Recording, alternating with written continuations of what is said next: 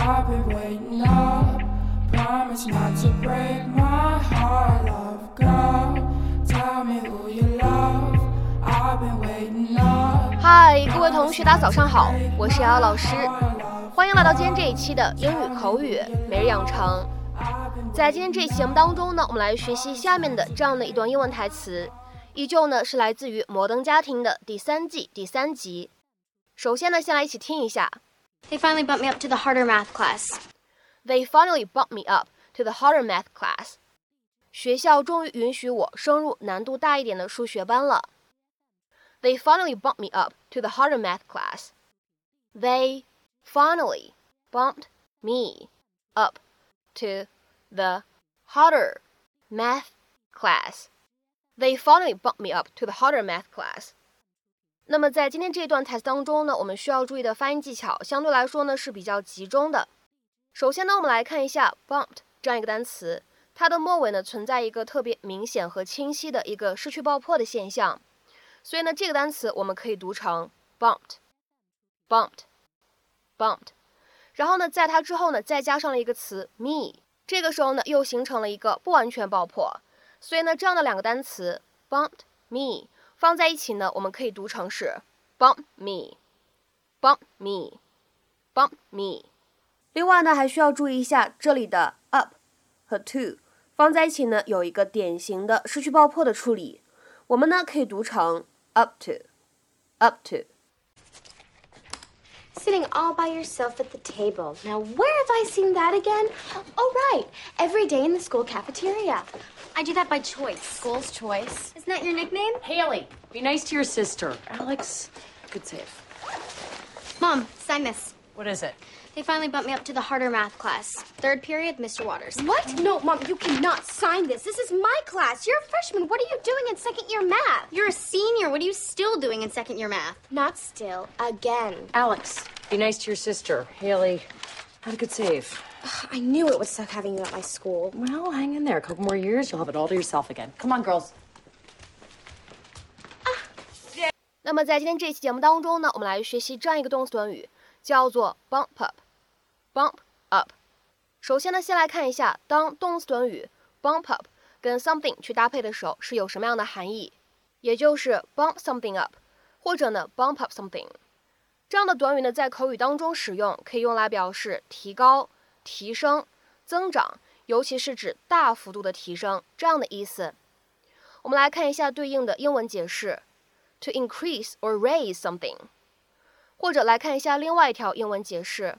If you bump up an amount, you increase it suddenly, usually by a lot. 比如说，下面呢，我们来看一些例子。第一个，The extra cost will bump up the price. 额外的成本将会极大的提高价格。The extra cost will bump up the price. 再比如说，看第二个例子，They bumped up their prices in the summer month.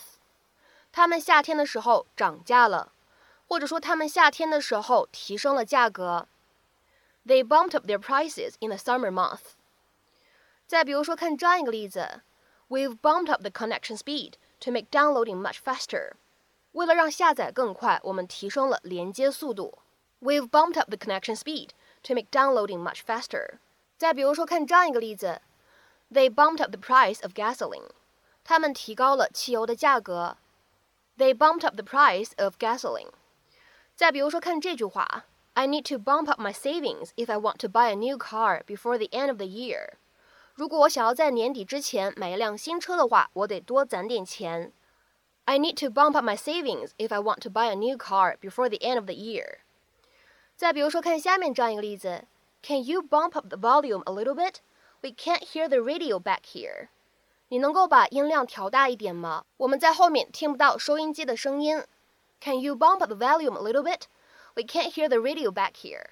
那么下面呢，我们再来看一下这样的一个动词短语 bump up，它跟 somebody 去连用的时候呢，又是什么样的意思？